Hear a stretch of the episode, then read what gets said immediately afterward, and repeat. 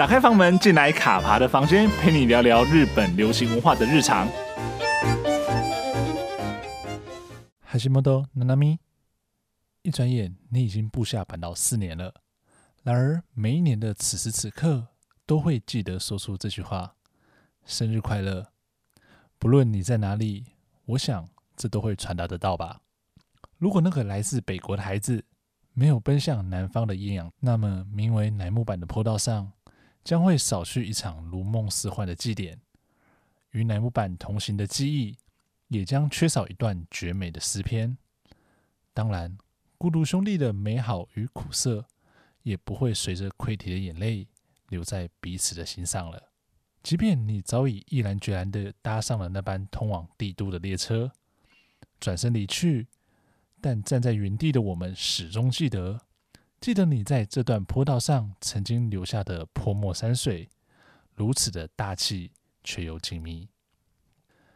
把你放在回忆里，正是报答你所做的一切最好的方式。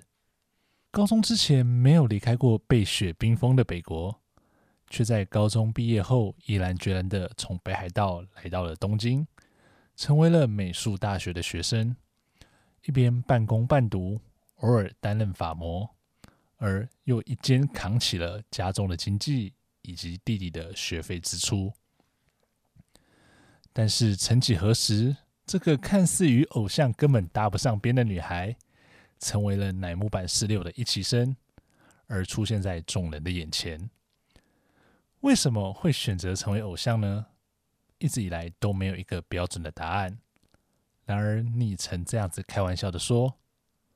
我是为了能够吃便当而加入乃木坂的，不论这样的说法是否可靠，都成为了一个独一无二的标记。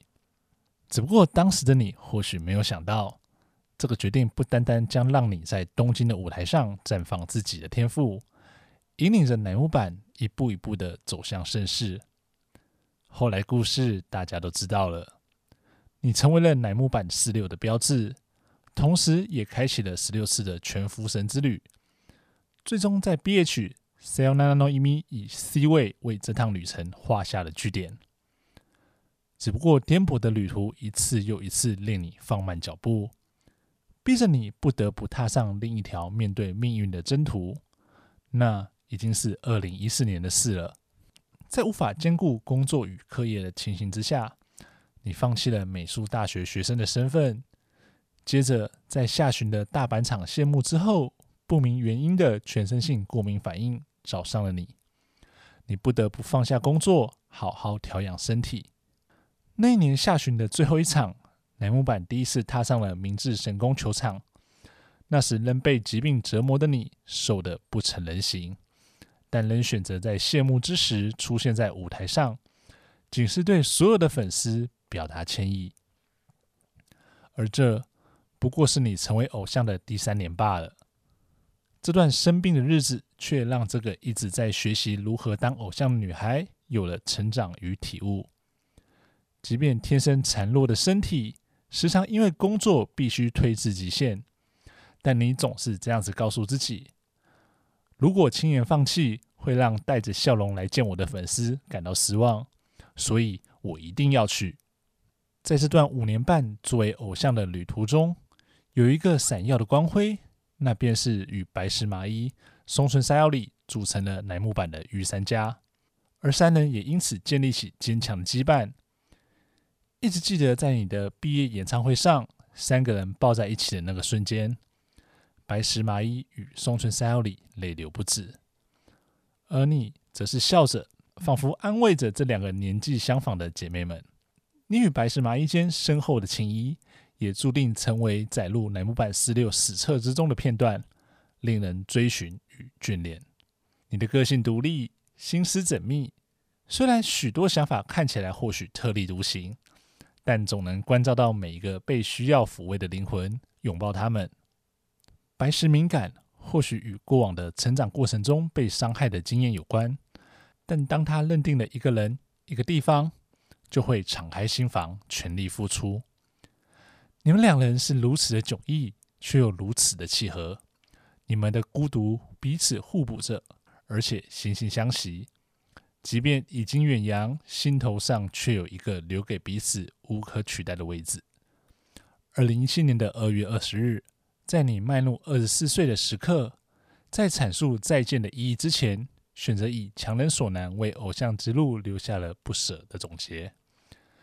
你说，虽然我所演唱的是强人所难，但是无数次站在舞台上往下看到这样子美丽的景色，我不禁会想，选择离开，并且在其他的道路上持续前进，才是最强人所难的吧。